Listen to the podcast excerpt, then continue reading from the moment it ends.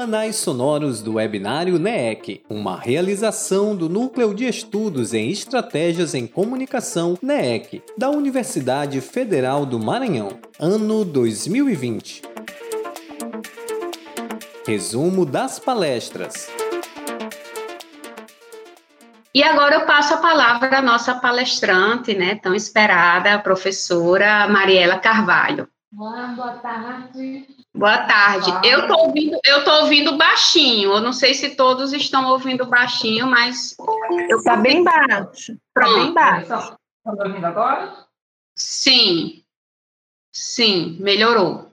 Melhorou, né? Tá Pessoal, boa tarde. É um prazer estar aqui né, com vocês nessa, nesse, momento aqui do, do evento do MEC. É, queria agradecer à professora Raquel pela, pelo convite né, para participar desse, desse evento. É, agradecer a todo mundo que está participando, né? Estou vendo aqui alguns é, colegas, amigos, pessoas queridas aí do Departamento de Comunicação da UFMA, né, minha casa. É, também tem alguns ex-alunos aqui, né, que eu também já vi. É, então, obrigada aí pela, pela presença, pela participação. E é, eu vou aqui iniciar, compartilhar aqui. Ai, Thalita, do volta ali. É, eu vou compartilhar aqui a, a apresentação. Não sei se fala, se vai aparecer para vocês. Está aparecendo para vocês? Está carregando aqui. Está aparecendo. Tá. Sua tá tela. Ah, tá Isso. Tela, né? Tá. Então, vamos lá. É... Só cronometrar aqui para não me perder muito no tempo, né? Senão eu acabo falando demais. Ah, tá. Vamos lá, então. Então, pessoal, é... eu vou compartilhar um pouco com vocês né, as pesquisas que eu estou iniciando aqui né, no meu doutorado eu comecei no ano passado, em 2019, lá no programa de pós-graduação em mídia e tecnologia da Unesp, e tem como tema é, a conexão incidental à recepção de notícias nas mídias sociais.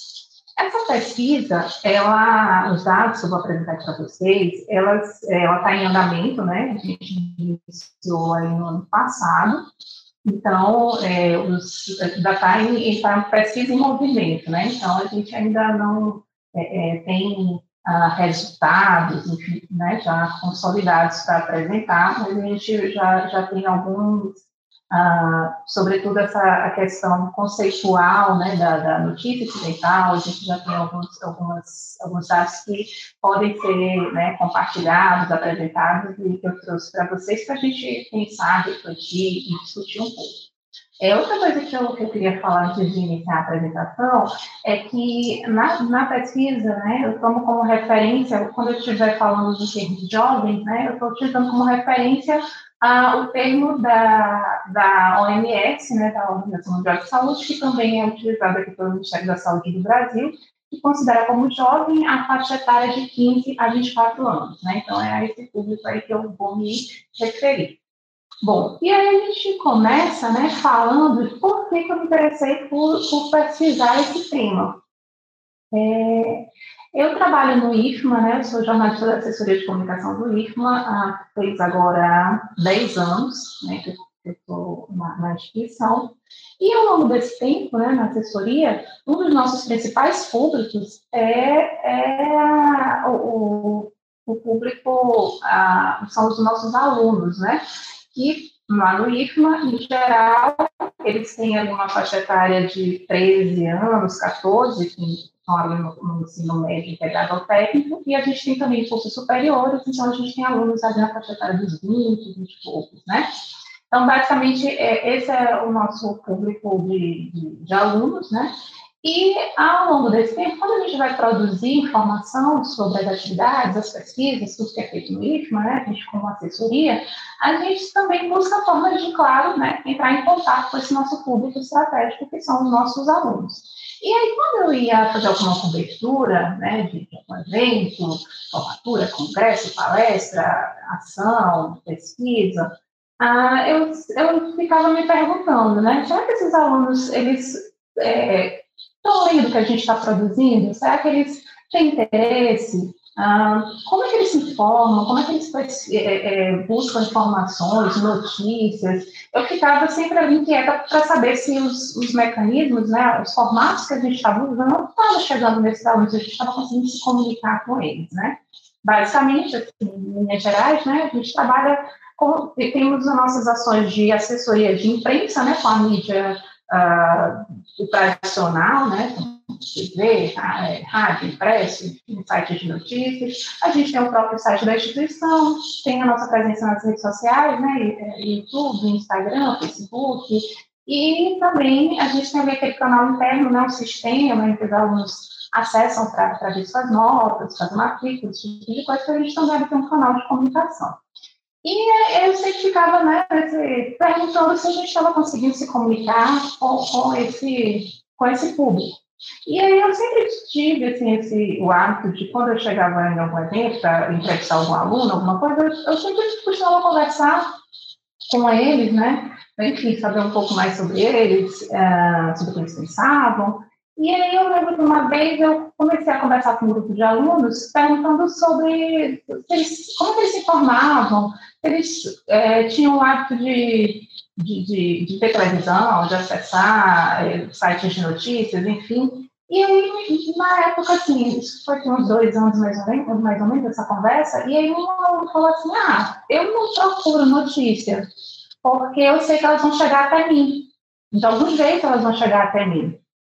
Vão chegar para mim, alguém vai botar no grupo do WhatsApp, eu vou abrir lá meu Facebook, meu Instagram, enfim, vai estar tá lá, alguém vai compartilhar. Ah, eu não, não tenho esse hábito de estar procurando notícias porque elas vão chegar até mim. E eu achei aquilo ali, né, curioso, os colegas compartilharam daquela opinião dele, e aí é, eu fiquei me perguntando, mas será que essa, esse interesse deles, é, é, será que eles têm interesse em buscar notícias, né? Os jovens eles têm interesse em consumir essas notícias? E se eles têm interesse, de que forma que eles consomem essas notícias, né? E aí eu pensava, eu continuei conversando com esses, com esses alunos e perguntava assim, ah, mas você tem hábito de, de ler, você lia televisão, você assistiu alguma coisa, é, na, na, sua casa alguém assina jornal, você revista, você costuma ouvir rádio, Uh, ou até mesmo você busca ali na internet algum site de notícia, né? E eles, ah, às vezes e tudo, mas né, eu percebi que aquilo não fazia parte da rotina deles, não era uma coisa, um hábito que eles tinham. E ele me disse isso, que as notícias chegavam até ele, e não precisava ele é, buscar, porque de alguma forma elas chegariam, né? E chegam, por quê? Porque esse público, eles são muito centrados, né? Está é, tá muito natural para eles ter um, a internet, né, ter o acesso à informação na palma da mão, literalmente, né, com os usos dos celulares. Então, é, para eles, nessa né, faixa etária, já nasceu com a internet. Então, para outras, outras é, gerações, né, que a televisão era uma coisa super comum, super natural, para eles é a internet, é o celular. Então, é, é a forma como eles veio, né?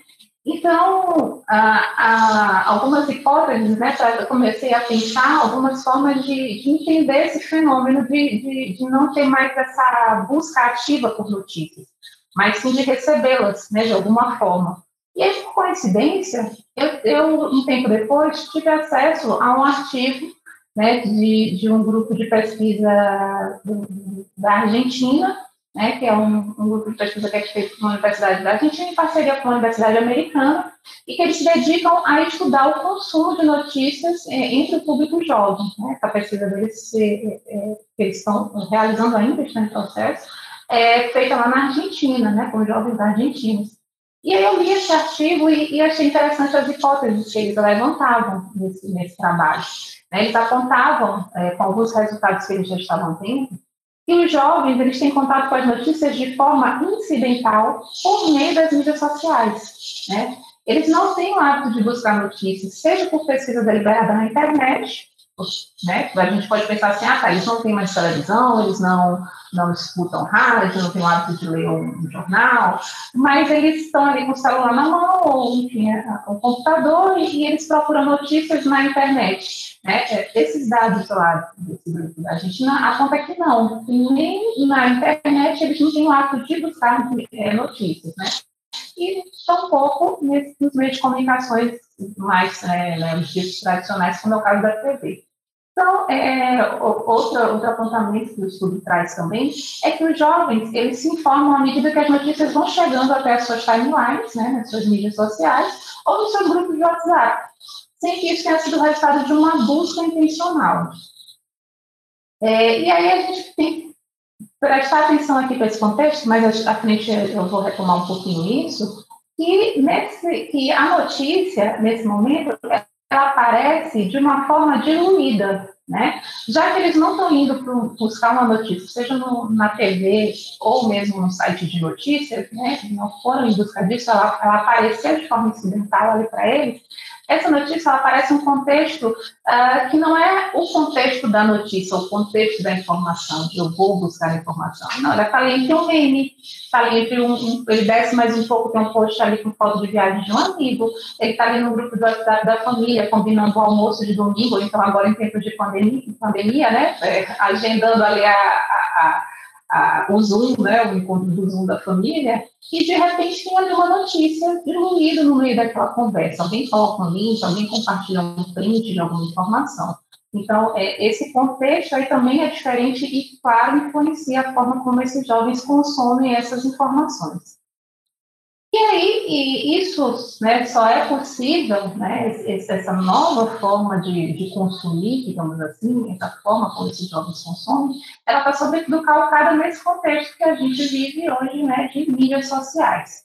E segundo a Araújo, as mídias sociais são sistemas online projetados para permitir a interação social a partir do compartilhamento e da criação colaborativa de informação nos diversos formatos. É, eu busquei aqui os, os, dados que eu, que eu é, gosto de utilizar né, em relação à internet no Brasil, que é a pesquisa TIC Domicílios, né, essa é de 2019, bom, do ano passado, mais recente, é, que é do Centro Regional de Estudos para o Desenvolvimento da Sociedade da Informação, a CETIC-BR, porque eles já têm aí um tempo que eles vêm fazendo essa, essa pesquisa e eles têm uma metodologia que vai se mantendo. Então, são dados que, que a gente tem utilizado lá no programa, né, na pós, que, que são, a gente né, tem ali uma maior confiabilidade nesses dados, porque eles já têm um, um histórico, né, porque a gente vê muitos dados ah, de várias fontes né, relacionadas ao consumo, acesso de internet no Brasil. Então, aqui nesse, nessa apresentação, vou usar essa pesquisa TIC Domicílio do ano passado, né, que é o mais recentes deles. E essa pesquisa ela aponta que 76% das pessoas que acessam a internet no Brasil, elas usam mídias sociais.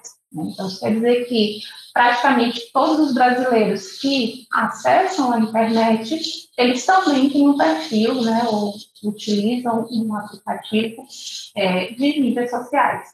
96% dos jovens de 16 a 24 anos utilizam a internet. Então, é, é a faixa etária na, na, da população brasileira que mais utiliza a internet. E 99% das pessoas que usam a internet no Brasil fazem esse acesso por meio do celular. Né? Então, aqui no Brasil, a gente, o, celular realmente é o, o ponto né, de, de, de, chamada aí para esses, uh, para as pessoas acessarem né, a internet.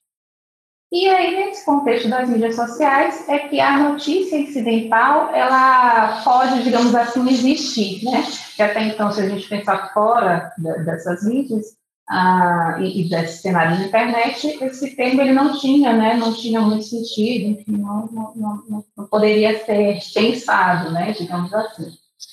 É, e aí, antes da gente falar do que é né, a notícia incidental, a gente vai fazer aqui uma, uma, uma viagemzinha rápida, né, no, no conceito de notícia, só para a gente contextualizar aqui um pouco, né, que lá no início da história da imprensa, né, lembrando, as notícias, elas mesclavam opinião com informação. Então, se a gente for ver aí lá os primeiros jornais, gazetas, né, enfim, a gente vai olhar lá que muitas é, das, das, notícias é, é pela opinião do, do, do, jornalista, do escritor, enfim, na época, né? Então, ela tinha muito essa mistura de, de você não saber ao certo o que, que aquilo era informação, o que, que era a opinião do autor. É, Para quem vai dizer que a partir lá do século XIX, a, a notícia ela vai passar a ter um, um, um lugar de negócio, né, de, de produto, e a, as empresas de comunicação, os jornais da época, vão perceber, tanto pela ampliação do público, né, as pessoas vão, vão estar, uma maior número de pessoas alfabetizadas que vai conseguir ler as informações, ler o jornal, né, ser consumidor desses produtos, e também a, a, as empresas começam a ver esse produto como um espaço para fazer publicidade, para divulgar né, suas marcas. E aí o, jornal ele começa a vir virar um, realmente um modelo de negócio, né? E aí, nesse momento, ah, passa-se a valorizar o caráter informativo dos fatos. E aí aquela divisão, né? O que é opinativo, vai lá para a seção de opinião, né? Resenha, artigo, coisas semelhantes. E as notícias, né? Com aquele caráter, aquela proposta, né? De ser é, é, objetiva, de ser clara, direta. E aí vem a questão do lead, né? Todo esse formato que a gente, é, muitos aqui, né? Que que está aqui participando do, do evento já tenha tido contato, de alguma forma, né? E aí, uma, um outro momento que a gente pontua aí nesse cenário né, da notícia é com o surgimento né, das tecnologias da informação e da comunicação, que elas vão alterar completamente o processo de produção, consumo e de circulação das notícias, né? E aí, sobretudo, a gente demarca aqui, né, é, ali o final do, dos anos 90, início dos anos 2000, com a popularização da internet, né, que as pessoas passam a ter acesso à internet das suas casas, né, inicialmente ali em, em universidades, laboratórios, lan house, né, gente, e também depois em suas casas e com celular, enfim, que a gente acompanha aí no final dos anos 90 até hoje, né? E isso vai ter um impacto, assim, definitivo aí nessa, nesse processo aí da, de, de, de, notícias, né? E é nesse cenário aí de novas tecnologias e, sobretudo, das mídias sociais que é possível surgir é, esse fenômeno da notícia incidental.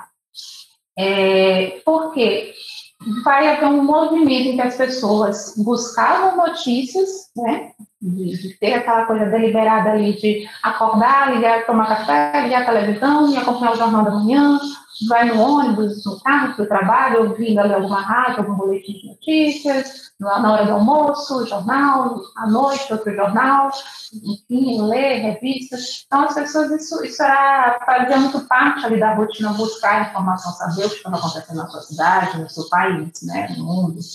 E hoje, uh, com a advento dessas tecnologias, as pessoas elas estão expostas às notícias. Elas estão, uh, as notícias chegam até elas o tempo inteiro, né? Não há mais essa necessidade né, de, chegar. Se a gente for pensar no momento que a gente vive agora de pandemia, uh, se a gente pode até experimentar fazer isso, né? Se você passar o dia inteiro sem buscar notícias sobre esse tema, né? Você não, ligou a televisão, não está acessando o site de notícia, não, não, não leu, não ouviu rádio, é, você vai é, ficar só nas suas mídias sociais, né? Mas, assim, é muito provável que ao final desse dia, em algum momento do seu dia, você receba alguma informação sobre esse tema. Alguém vai mandar um grupo de WhatsApp, você vai abrir lá o seu Facebook, alguém compartilhou, vai no Instagram, no Twitter, enfim, vai lá é, abrir o, o YouTube para buscar alguma informação, vai estar lá a sugestão de um vídeo sobre esse tema. Então, de alguma forma, você vai ser exposta a, a, a essa notícia o tempo todo, né? mesmo que você não queira digamos assim. Né? E aí a gente vai para a questão do conceito de notícia ocidental. É, para nossa pesquisa, para buscar né, as origens e, tentar entender um pouco esse conceito, a gente trabalhou com, com a metodologia de estudo bibliométrico, né, que, assim, resumidamente, né, é uma forma de buscar os autores de elite, que são aqueles autores que são os mais importantes e mais relevantes sobre aquele tema, e buscar os autores de frente de pesquisa, que são os autores que nos últimos cinco anos estão publicando mais sobre esse tema. Para isso, a gente fez buscas né, em três idiomas do, do termo notícia incidental, né, em português, espanhol e inglês, né, Accidental News, é, no, no período dos últimos dez anos, nosso recorte temporal, e nas principais bases de pesquisa, né, Scopus, é, as, as, bases internacionais, a Unesco tem uma base que consulta bases do mundo todo, então a gente fez essa busca, né, aí da, sobre o que a gente, a nesses três idiomas, e aí a gente identificou que o termo que aparece, assim, inicialmente nesse período que a gente recortou aí para estudar, né, o termo incidental news, ele surge com relevância em 2001, a partir de um artigo, artigo publicado nos Estados Unidos. E esse artigo, ele passa a ser citado por todo mundo, né, desde então, qualquer pessoa que vai falar sobre esse tema cita esse artigo, né, e aí ele se configura como, esses três autores se configuram como autores de elite sobre esse tema, né, e nesse artigo eles falam o seguinte, é, foi em 2001, né, então, iníciozinho do boom da, da internet, da popularização da internet, e eles relatam é, a experiência do Yahoo, né, é, o Yahoo, assim, para quem lembra, né, quem estava nessa época já, já, já adolescente, adulto, enfim, lembra, ah, que o Yahoo ele era mais ou menos o Google de hoje, né, a gente era um, era um buscador, o principal buscador, então quando a gente quer saber alguma coisa, a gente ia lá no Yahoo, Uh, e além disso, ele também era a principal base de e-mail, né? Gente, todo mundo, muita gente fazia isso na Yahoo, era Hotmail, né? E, e aí é, eles vão relatar esse caso, de que você visitava ali o portal do Yahoo para acessar o seu e-mail, por exemplo, você tinha o objetivo só de olhar o seu e-mail. Mas que quando você acessava ali aquele portal, você era exposto a várias notícias, né? E daí vem essa coisa do, do da notícia incidental, de você não queria, não é isso que você foi procurar, mas a notícia veio até você, né? Você esbarrou nessa notícia. E mais recente, né, que dos autores que compõem a frente de pesquisa sobre esse tema, né, dos últimos cinco anos, a gente traz os autores lá do, do Centro de Pesquisa da Argentina, e que eles vão apontar que o fenômeno da notícia incidental, ele se deve ao crescimento das mídias sociais e ele é muito característico dos jovens, né? Tudo que a gente já falou no início da apresentação, né? Esses jovens que já nasceram nesse ambiente, para eles é muito natural estar o tempo inteiro com o celular na mão, né? Então, está nas mídias sociais, então é um fenômeno bem característico desse, dessa faixa etária. É, e eles apontam alguns aspectos positivos, né? Que seria a possibilidade de curadoria dos conteúdos. O que é essa curadoria dos conteúdos? É você imaginar que uh, você faz parte de grupos de, de, de, de WhatsApp, você faz parte de. de é, você está em, em, redes, né, em mídias sociais, em que você segue pessoas que te interessam, é amigos de pessoas que você interessa naquela rede, né, de alguma forma, e que a, aquelas pessoas, elas, ao compartilhar informações com você, né, você segui-las ou fazer parte de grupos de WhatsApp, você está, elas estão é, é, separando, elas estão sugerindo temas para você tomar conhecimento, tomar contato com eles, né, fazendo essa curadoria e que pode ser interessante, porque afinal de contas, né, teoricamente, você está se relacionando com pessoas pelas quais você se interessa, você compartilha coisas em comum, você admira, enfim, você quer trocar com aquelas pessoas, né? Ah, e como ponto negativo, eles vão apontar o reforço de uma bolha informativa. Por que reforço de uma bolha informativa? Porque a gente sabe que a gente já tem a bolha informativa nas mídias sociais, dos próprios algoritmos dessas redes, né? Então, todo mundo aqui já viveu a experiência de estar buscando uma coisa no Google, uma informação sobre viagem, ou sobre você quer comprar um computador novo, um celular, você faz ali alguma pesquisa e você abre ali qualquer outra rede, né, qualquer outra coisa, vai estar aparecendo a sugestão de, de celular para você, de computador, de viagem, né, tudo ali interconectado. Uh, esses, uh, esses algoritmos também, eles ranqueiam a forma como as coisas aparecem para você, então, a partir do que você consome, do que você busca, ele imagina o que te interessa e vai fazendo é, vai fazendo associações ali, né, para aparecer em primeiro para você coisas que estão relacionadas ao perfil que ele imagina para você, né, sugere pessoas para você seguir, para você ser amigo, enfim, ele cria ali toda uma bolha, né, que você, se você não, não tiver uma, uma postura ativa de buscar algum tipo de informação específica, algum tipo de conteúdo que te interessa, você acaba ficando ali preso naquela bolha ali sempre de pessoas que pensam muito parecidos com você, ou com você se te interessa, né, ou que, que ele acha que te interessa, né, também tem Ah, então, é, essa questão da, da notícia incidental, ela pode, esse fenômeno, ele, ele reforça essa bolha informativa, né? À medida em que você está recebendo conteúdos das mesmas pessoas, que são pessoas com as quais você se relaciona nessas mídias, né? E aí, isso está é, é, tá muito relacionado ao comportamento da audiência, né? essa forma passiva como a audiência é, dessa faixa etária tem se comportado, né? de, de esperar que as notícias cheguem, ela está muito relacionada ao espalhamento das informações falsas. E aí aqui eu queria também só fazer um, parêntese né, um pouquinho maior, que é falar um pouquinho desse termo que eu estou utilizando aqui. Né?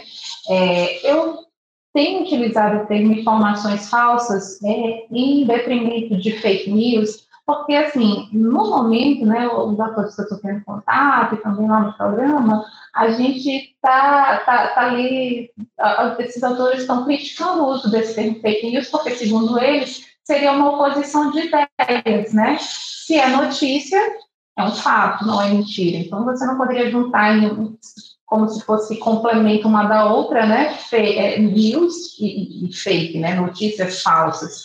Não, não seriam complementares, você não poderia utilizar esses dois termos juntos, né? Então, a gente tem aí alguns autores que têm criticado isso. Então, a gente acaba dando preferência aí para utilizar o termo informações falsas, né? É, e, mas também a gente tem uma outra linha né, de, de alguns outros autores que, que, fazem essa ressalva de que a expressão fake news não é coerente, né, não, não, não, não tem sentido, digamos assim, mas que como o termo já se popularizou, né, todo mundo entende quando você fala o que é fake news, todo mundo acaba de certa forma entendendo do que você está falando, que seria ok utilizar, né? Então, a gente tem aí ainda essa, um pouco essa, essas restrições em relação ao uso desse termo, então a gente preferido utilizar por enquanto, vamos ver ao longo da pesquisa, né, se isso se mantém ou não, utilizando o termo informações falsas, tá? Então, voltando lá para depois dos parênteses, né? Então, a, a, esse, esse comportamento mais passivo da audiência, ele vai ser um, um contexto, uma situação perfeita para o espalhamento dessas informações falsas, né? E aí, por que, isso acontece?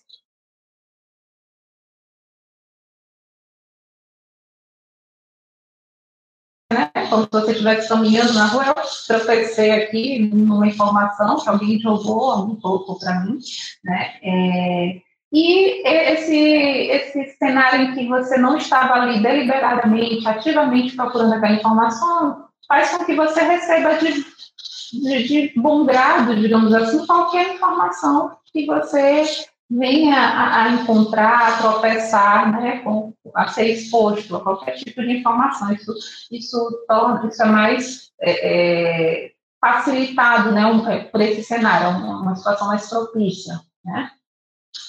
E aí a gente vem para um fenômeno né, que a gente chama de leitores de título. Né? Então, como a gente falou lá no início, é, você está aqui no, no, grupo de WhatsApp conversando sobre algum assunto qualquer e de repente alguém compartilha um link de uma notícia ou coloca um print de uma notícia. Você fica ali, lê aquele título, às vezes aparece ali um subtítulo e, ok, estou informada. Eu, eu não estava aqui procurando notícia, eu estava aqui conversando sobre o almoço de domingo sobre a viagem que a gente vai fazer.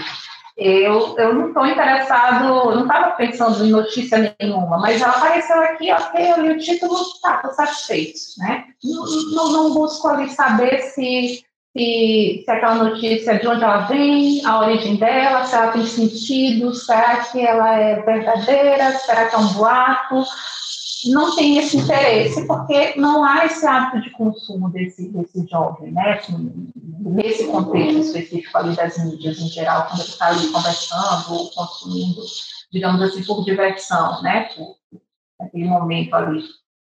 Então, ele não tem esse, naturalmente, né, em geral, esse hábito de buscar mais informações sobre aquele título, sobre aquele link que alguém compartilhou, ou aquele print. Né? E aí a gente tem sim esse fator do hábito de consumo, mas a gente também tem um outro fator que é a questão do contexto econômico, né? E, é, sobretudo aqui na realidade brasileira, a gente percebe esse fator aí como bem preponderante. que é o seguinte: mesmo que é, esse jovem ele receba ali um link de uma notícia, um link de uma informação, ele tem interesse em saber ali a origem, saber um pouco mais sobre aquele tema. Em geral, é, muitos desses jovens eles não vão conseguir fazer isso. Por que, que, eles não vão conseguir? Porque aqui no Brasil, né, boa parte das pessoas utiliza, acessa a internet no celular, né, como a gente já viu ali na, na, na pesquisa, é, mas é, utiliza com planos de dados é, reduzidos, né? Eles não têm dados suficientes para clicar naquele link e acessar o, a informação, né? A gente não tem essa, é, é, é, eles não têm essa, esse hábito, né? Não, não, não tem, não é lá na pessoas, eles não têm é, acesso a, a esses a, a esse link, porque o plano de dados deles acabou, né? Não é suficiente. Às vezes, a gente, a gente vive uma realidade que muitas, que, que muitas pessoas compram ali o crédito por 10, 15 reais, 20 reais por mês, e é isso, né? É o que a pessoa tem para acessar a internet. É, e, essa, e esse pacote ali não é suficiente para estar tá clicando no site, para estar tá vendo um, um vídeo de, de, alguma coisa, enfim, que, que ele vai se informar mais sobre aquele assunto. Em geral, as operadoras elas dão gratuitamente ali acesso a Facebook, a WhatsApp, mas você está limitado a aquela plataforma, né? Você não consegue consumir um link externo, né? Então, a gente tem a, a, aqui no Brasil esse, esse fator é, forte também que é, atinge, claro, o público jovem, que é o que a gente pesquisa aqui, mas também atinge o público em geral. Né? Então, mesmo quem está fora dessa faixa etária e que não tem um pacote de plano de dados maior, ou que não tem Wi-Fi na sua casa, ou Wi-Fi com tanta facilidade, a pessoa fica ali muito frágil a receber qualquer tipo de informação e não ter como checar, nem se ela tivesse. Né? Não, não tem como saber se pesquisar em outra fonte, porque ela não tem dados né, móveis para isso, né? Então, a gente tem também esse, esse fator que eu acho que ele acaba, em certa medida, aí, nos ajuda a entender muito desse, desse fenômeno da, das informações falsas aqui no Brasil. E, além disso, a gente também tem um, um, outro, uma outra questão, né, que a gente poderia pensar. Ah, mas eu recebi uma informação, eu não sei se ela é falsa, se não é, eu estou um pouco dúvida, eu não tenho dados aqui para eu, buscar em outros sites, outras referências. Ah, eu vou ligar a televisão para ver o que estão falando no jornal, vou ligar aqui o rádio para esse público jovem, isso acaba não fazendo muito parte dessa rotina deles. Eles não têm esse hábito de, de ver ali a televisão, ver um jornal, ver um boletim de notícias, algo assim, para né, ver aquela informação ou saber mais sobre aquele assunto. Então, tem essa coisa de não fazer parte né, da, da, da, da rotina, do, da forma de, pensar, de agir desse jovem, né? Então, isso também influencia. E, além disso, a gente tem aí a crise de credibilidade desses veículos tradicionais, né, que é bem disseminada aí nessas mídias, né, de, de, questionar, de duvidar, né, de tudo que, a, que, a, que as mídias tradicionais uh, divulgam e acaba tendo essa coisa de não ter tanta confiança no que é mostrado nessas mídias é, tradicionais, que poderia ser uma forma de também ali checar ou saber se aquelas informações uh, têm, têm procedência, né? Se, se elas são falsas ou se não são. Bom, gente, é, essas são algumas das, das ideias principais né, que eu tenho trabalhado nesse, nesse momento da, da pesquisa, da tese. Quando eu falei no início, elas estão em andamento, né? Então, a gente está trabalhando aí com essa questão do conceito de, de notícia incidental. É, são alguns dos principais autores né, que eu utilizei aqui nessa apresentação. E queria agradecer muito a atenção de vocês é, estarem aqui, é, ouvindo, é, eu ter contribuído de alguma forma com vocês, ter levado algum tipo de, de reflexão. É, o meu contato, né, à disposição, se quiser entrar em contato, conversar mais sobre o assunto também, certo? Então, é isso. Muito obrigada. Vontade de bater bem muitas palmas. É, Mariela, obrigada é, eu tenho duas perguntas, eu vou fazer logo as minhas perguntas e depois eu abro para o público que queira interagir. Primeiro, parabéns. Eu, eu sou apaixonada pela sua pesquisa desde a concepção do projeto, né? Eu, quando você me mostrou seu projeto ainda na época da seleção, ou por que, que eu não pensei em fazer um projeto assim também? Porque o tema é muito, muito bacana e extremamente necessário e atual, né? Você fala de, de da, da, exposição, né, a, a, a, essa informação que, é, que o jovem especial, que é seu, seu público, né, de estudo, e essa, essa exposição meio que incidental, tanto é para informação, tanto para desinformação também, né? E aí eu, eu, eu fiquei é, pensando, disse, meu Deus, que bom que, ela, que o lugar de fala dela é de pesquisador, mas também de jornalista, porque você também produz informação lá no IFMA, e talvez devo ficar pensando, né, como é que eu vou produzir essa, essa informação para ela concorrer com a desinformação que vai chegar de forma incidental, talvez é, com um capital muito maior para chegar nas pessoas e tal.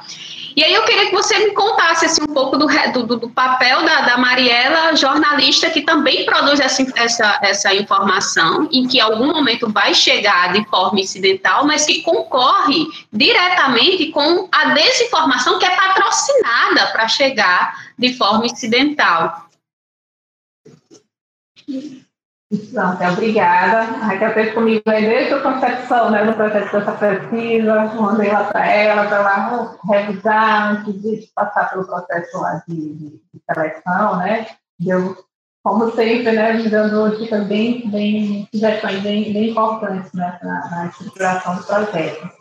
É, então, eu, esse projeto ele nasceu muito dessa minha inquietação como jornalista, né, como assessora do IFMA é, de, perceber que ah, os, os jovens, a gente tinha que ver formas de, de, se comunicar com eles, porque as formas que a gente utiliza, né, acaba utilizando de uma geral, assim, elas já não funcionam, né? Elas já, já não, não têm o mesmo efeito para esse público. E de você pensar que daqui a 5, 10 anos esses jovens vão ser adultos, que não vão ter o hábito, digamos assim, de consumir notícia como a gente estava habituado a ser um público, né? A gente, jornalista que eu falo, produtor de notícias, de informação, a gente, o comunicador, enfim, a gente está habituado com um tipo de público que a tendência, né, pelo que eu estou observando ali nos estudos, é que esse perfil ele não existe mais, né? A gente já está lidando aí com, com jovens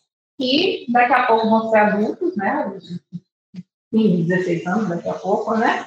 É, e que não, não vão consumir da forma tradicional. Eles não vão lá no site procurar notícia, não ser que seja uma coisa muito específica, que eles tenham muito interesse né, em fazer, em informar.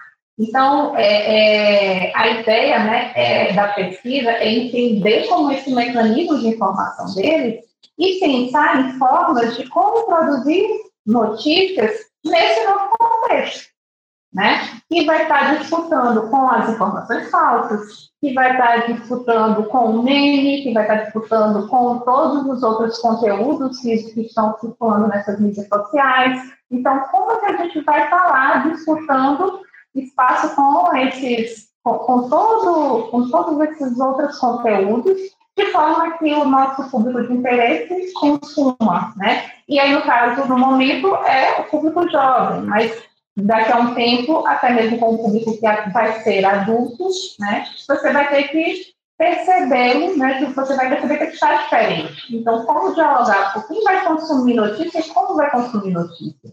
Então, essa, essa foi a, a, a principal inquietação. E é o que tem me motivado, né? Buscar formas de como é, desenvolver e pensar formatos e estratégias de chegar a esse público, né, esse público que está se formando. E aí eu, eu queria fazer uma segunda pergunta é, sobre uma parte da sua fala na palestra que você fala assim de uma recepção majoritariamente meio que passiva, né? Você não escolhe muito bem o que você vai receber, você acessa algo e recebe aquela informação. Mas pensando pelo lado de que é, as máquinas elas aprendem cada vez mais sobre a gente e o próprio link que o, o meu percurso com, com os meus os meus dados no computador quando eu escolho clicar em alguma coisa ou não.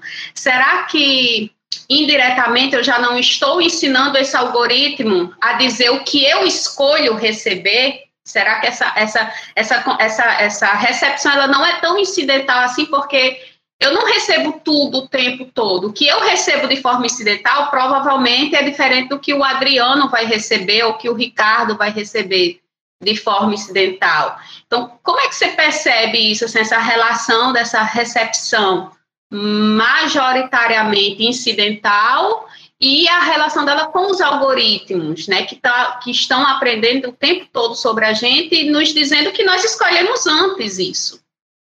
Uhum. Exatamente. É, essa, essa questão aí do algoritmo que você falou é um ponto é um ponto chave porque cada vez mais eles têm ah, e aí eu até acho que eu usei a palavra aqui ele acha que sabe o que você quer né porque ah, não sei se acontece com vocês mas às vezes você começa a pesquisar uma coisa né? Daí um dois dias você você começa a receber uma série de informações sobre aquele tema e que muitas vezes não era bem isso que você queria né? Ele acha que você quer aquele modelo de celular, digamos assim, mas não é esse modelo que você quer. Você quer outra coisa, você quer. Então, é, é a tendência né, é que esses algoritmos eles se aperfeiçoem cada vez mais. Né? Então, essa coisa deles é, apontarem coisas não é bem o que você quer, é parecido com o que você quer, a tendência é que seja cada vez mais uh, próximo do que realmente você quer, né? Eles caminham para isso. É, então, a gente tem esse, esse, esse contexto, né, que a gente, de certa forma, escolhe, porque à medida que você dá informação para pro, pro, os algoritmos, eles retornam, né, eles vão ali cada vez mais conhecendo você melhor. Então, nesse sentido, o que você contou de não ser incidental, porque afinal de contas você escolheu, né, ele realmente passa por isso, mas a gente tem ali a questão da notícia incidental pelas redes que você vive né? Pelas, nas redes que você se relaciona, com as pessoas que você se relaciona. Então, é, é nesse ambiente mais é, é, ligado a pessoas é que você está exposta a essa notícia, né? Então, ah, eu, eu, eu, sou tua amiga em várias redes, né? A gente se, se segue, enfim, conversa, está em grupo de WhatsApp, coisas do tipo é, afins, né? E, e ele, a probabilidade de eu receber algum tipo de informação que você achou interessante e colocou, colocou ali na sua rede que eu vi, é muito grande. Mas será que eu, Mariela, queria estar exposta a essa informação que a Raquel compartilhou ali na rede dela? Pode ser que não, pode ser algum tema que não me interessa, por exemplo. Ou pode ser sim algo que me interessa. E ali eu, eu nem sabia que eu estava interessado naquele assunto que a Raquel compartilhou, por exemplo. E, a partir dali eu tenho um interesse né, maior por isso. Mas a, a, essa a ideia da notícia incidental, ela se dá muito mais no campo das relações que você estabelece com as pessoas. E aí a questão da bolha, né? Porque você acaba sempre recebendo informações das pessoas que você convive, que em geral são pessoas que pensam como você, né? Que têm os mesmos compartilham ali, né, de alguma forma, de, de, referências semelhantes. Então, você reforça essa bolha que já tem sido feita de forma. Uh, tem sido feita ali pelos próprios algoritmos, né? Então, acaba reforçando essa bolha, só que no campo das relações com as pessoas. Muito bem, muito obrigada. Olha, eu, eu acompanhando aqui o chat, chat, eu só vi uma pergunta aqui do Romulo. Romulo, você quer fazer a pergunta ou eu posso ler? Pode ler. tá bom. Raquel, tá sem. Raquel, não tá, te ouvindo. Tá, tá sem, sem microfone. Melhorou agora? Estava desligado meu microfone. Tá. O, o Romulo pergunta o seguinte: tem algum caso que você perceba como exemplar na produção jornalística voltada aos jovens? Então, oi, Romulo, obrigada pela pergunta. Ah, Então, é, até o, o, momento da pesquisa, a gente, eu ainda não entrei nessa, nessa fase né, de encontrar modelos né, de, de, que seriam referências. Né? Então, assim, a, os, os poucos canais né, que estão dedicados aos jovens, e, e, aí que eu tenho mapeado um pouco, são mais questões de canais de YouTube voltados para o público jovem, uh, alguns podcasts, é, eles uh, ainda ainda não tem essa, não me parece, né, que eles tenham ainda muito essa preocupação de concorrer com, com, com essa, ter essa estratégia de aparecer de forma incidental, né, para esse público, né, eles acabam assim, é um canal do YouTube, então ele está lá se alguém for conhecer, né, então um vai, acaba comentando com o outro, é, a mesma coisa um podcast, mas ah, eu ainda não, não, não consegui identificar a, a questão da estratégia de divulgação desse tipo de conteúdo, né, como uma, uma estratégia ah, que, que discute nesse contexto aí das notícias incidentais. Então, ainda não encontrei, mas vamos, vamos aguardar e ver se a gente consegue mapear né, alguma experiência mais voltada para esse formato. Eu vou, eu vou passar agora a palavra para Sálio, também pesquisador do NEEC, que ele está com outras perguntas aí feitas pelos nossos é, partilhadores dessa sala, né, dos nossos colaboradores dessa sala. Com você, Sálio. Boa tarde a todos, boa tarde, professora Mariela, professora Raquel. Então, eu estou aqui com dois, duas participações aqui do nosso pessoal no chat, né, nossos ouvintes, web ouvintes. A primeira é do Ricardo Fernandes, né, ele pergunta à professora Mariela, né, como é que ela tá, né, manda as saudades dele em caixa alta, né, e ele faz o seguinte comentário, né, Fiquei te ouvindo e lembrei de uma pesquisa que tive acesso aqui no VPG Com da Federal do Rio Grande do Sul. Nessa pesquisa, a autora se ancora na ideia de desinformação, o conceito de desinformação. Embora o foco dela seja em estudar fact-checking, o que também acho que te interessa, o estudo pode te iluminar no delineamento dessa, desse cenário, sobretudo por ela endossar a ideia de que informação falsa não é bem adequada. Então, ele te deu uma dica de, de possíveis leituras, né? E o, o, outro é o Adriano Soares, que fez uma pergunta. Ele pergunta assim, Mariela, essa questão de uma internet não acessível para todos, por inúmeros fatores, pode ser uma, um dos motivos para o processo de desinformação, principalmente para os adolescentes? Obrigada pelas perguntas. Obrigada, Simon. É, Ricardo, também estou com saudade, saudade de caixa alta. É, ai, Ricardo, eu vou, vou então olhar essa, essa pesquisa né, que você sugeriu, vou ter que dar uma olhadinha no, no chat para para pegar direitinho, então né, falar, falar com você para pegar essa pesquisa, porque, como eu falei, né, a gente está no, no, programa com essas discussões de, de terminológicas, né? A questão de fake news, de informação falsa, e aí agora você colocou a, a questão de utilizar desinformação, né? Então, realmente, acho que vai, vai me ajudar bastante ter acesso a, a essa a, esse material aí do, do programa do, da Federal do Rio Grande do Sul. Obrigada. É, em relação a Adriano, oi Adriano, que bom ter você aqui. Adriano foi meu aluno, excelente aluno. Ah, Adriano, então, é, eu acredito que no Brasil, eu acho que esse fator, ele é muito ajuda muito a entender. E aí, por que, eu estou sublinhando o Brasil? Né? Porque esse fenômeno da, da, das informações falsas, né? Ah, no caso, fake news, né? Ah, ele é um fenômeno mundial. Então, você não pode, por exemplo, justificar isso em larga medida num país como os Estados Unidos ou na Inglaterra, né? Também a gente teve ali um, um momento forte ali na, na, no Brexit, né? Dessa, dessa questão da, das informações falsas por conta da questão econômica e da falta de acesso à internet, porque lá é uma outra realidade, né? Realidade econômica, social.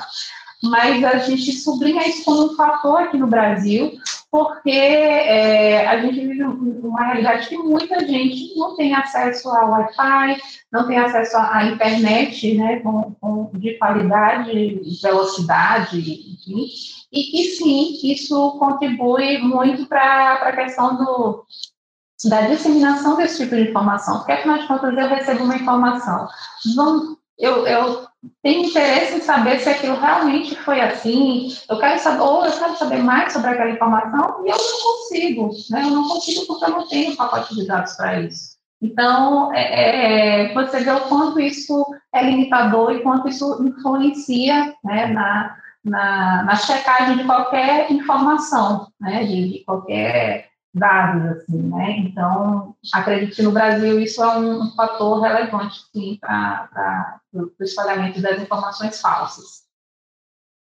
Professora, a gente tem mais uma pergunta, o Ricardo voltou a teclar com a gente, e ele pergunta assim, né? Eu fiquei intrigado com a ideia de incidental. Em alguns momentos dá a entender que é quase uma espécie de sinônimo de espontâneo, esporádico. A ideia do incidental se ancora no contexto de consumo, de alguma maneira a proposta teria uma transversalidade com a ideia de estudos de recepção? Essa é a pergunta do Ricardo para você. Tá. Então, Ricardo, obrigada pela pergunta. É, então, a ideia é de que é, não, não, é, não é, acho que a palavra que você usou foi surpresa, eu acho. Não é essa ideia de surpresa, mas é aquela ideia de que você está em um ambiente, né, que você não estava ali, você não foi para aquele ambiente, você não, não abriu o aplicativo, não abriu a internet, enfim, para buscar notícias. Você estava ali fazendo qualquer coisa, né? Conversando, enfim, consumindo qualquer tipo de conteúdo, e aquela notícia ela apareceu para você. Alguém compartilhou, é, né, ela surgiu ali de forma incidental, né, ela, você tropeçou, digamos assim, né, até alguns autores que colocam, você tropeçou na notícia, você foi exposto àquela notícia, né, e aí você uh, tem aquele contato, né, de, de, de ler ali o título, o subtítulo, uh, ou se é um print, né, você olha ali o um trechinho, se te interessar e você tiver pé da pacote de dados, né, você clica ali para ler, para saber mais, para se informar mais, mas a ideia do, do incidental é nesse sentido de que você não estava buscando e ela chegou até você, né, ela veio até você, nesse, nesse sentido. A gente tem uma última pergunta aqui do chat, né, o Robson Silva, ele pergunta o seguinte, né, é possível combater desinformação apenas com leis? A sua pesquisa contempla essa parte?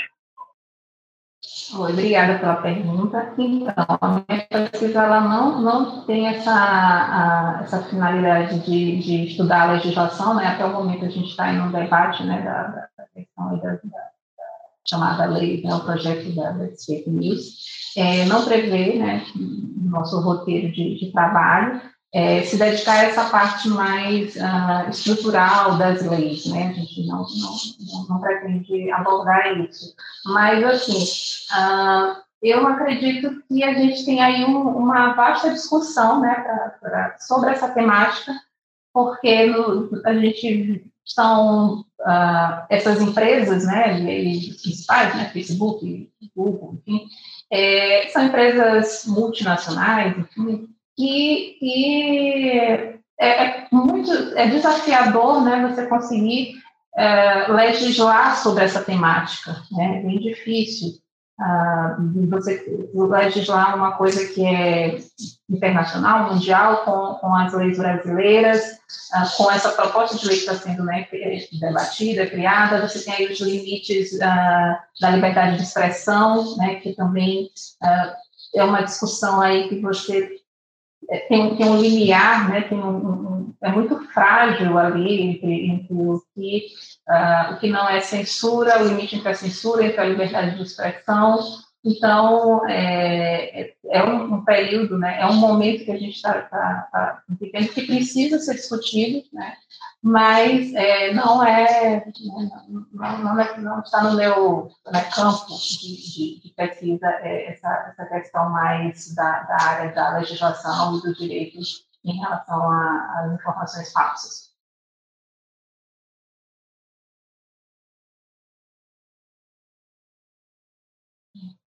Então, eu acho que alguém ainda quer fazer alguma pergunta, gente? Eu estou Tá. É, eu gostaria de agradecer novamente é, a jornalista, a professora, posso dizer com muita honra, minha amiga Mariela, é, pelas palavras, pela tarde muito prazerosa, né, de, é muito bom a gente saber o que outras universidades estão desenvolvendo em questão da recepção jornalística, né? Gostaria de lembrar a todos, o nosso chefe do departamento já informou aí, última chamada para o credenciamento de hoje, para a presença de hoje. É importante que vocês façam esse credenciamento, é, porque é ele que vai validar os 75% no mínimo, né, de presença no evento para que vocês possam receber o certificado. É, também relembrando né, que nós estamos com uma parceria solidária é, com o Asilo Mendicidade. É, eu vou colocar aqui no chat, já, já quem desejar puder colaborar, né, qualquer valor, é, pode fazer a, a transferência aí direto ou se quiser mais informações sobre o asilo, eles têm página no Facebook e a gente tem os contatos deles também disponível em nosso site. Amanhã, nossa programação segue com um mini curso específico só para 30 vagas, né? Mas na quinta-feira nós voltamos com uma mesa bastante interessante, mediada pela professora é, Flávia Moura sobre as questões atuais, contemporâneas do trabalho em tempos de pandemia, né, de confinamento. E na sexta-feira teremos a apresentação do trabalho. Eu agradeço a presença mais uma vez de todos vocês, dos membros do NEC, dos web ouvintes, dos professores do Departamento de Comunicação. Mais uma vez, obrigada. Obrigada, Mariela. Né? E até a próxima, até amanhã, né? Para quem se inscreveu, conseguiu se inscrever no minicurso. Mari, quer falar alguma coisa ainda? E queria agradecer a presença de todos, né, a participação, as perguntas, as sugestões, né? Uh, tem pessoas né, muito queridas, né? É, mais uma vez, é, agradecer o convite da, da Raquel, é, o Carlos, né, Carlos, que a gente não se vê, o Penalto. Pois é, Mari, saudade, viu? Também aqui com saudade. caixa alta para registrar. Saudade, Carlos, professora Rose, minha senhora querida, enfim, Ricardo, Romo, pessoas muito queridas, só tem alguns né, alunos, enfim. Muito obrigada aí pela atenção, pela contribuição. E é isso. Obrigada, pessoal. Tchau, gente, e até mais. Este podbook é uma produção do projeto Rádio Híbrida, mantido pelo NEEC. Coordenação geral Rose Ferreira. Vice-coordenação, Carlos Benalves. Coordenação científica, Raquel de Castro. Apoio, Flávia Moura, Josi Bastos, Marcos Fábio Matos. Sonoplastia, Cylon Souza.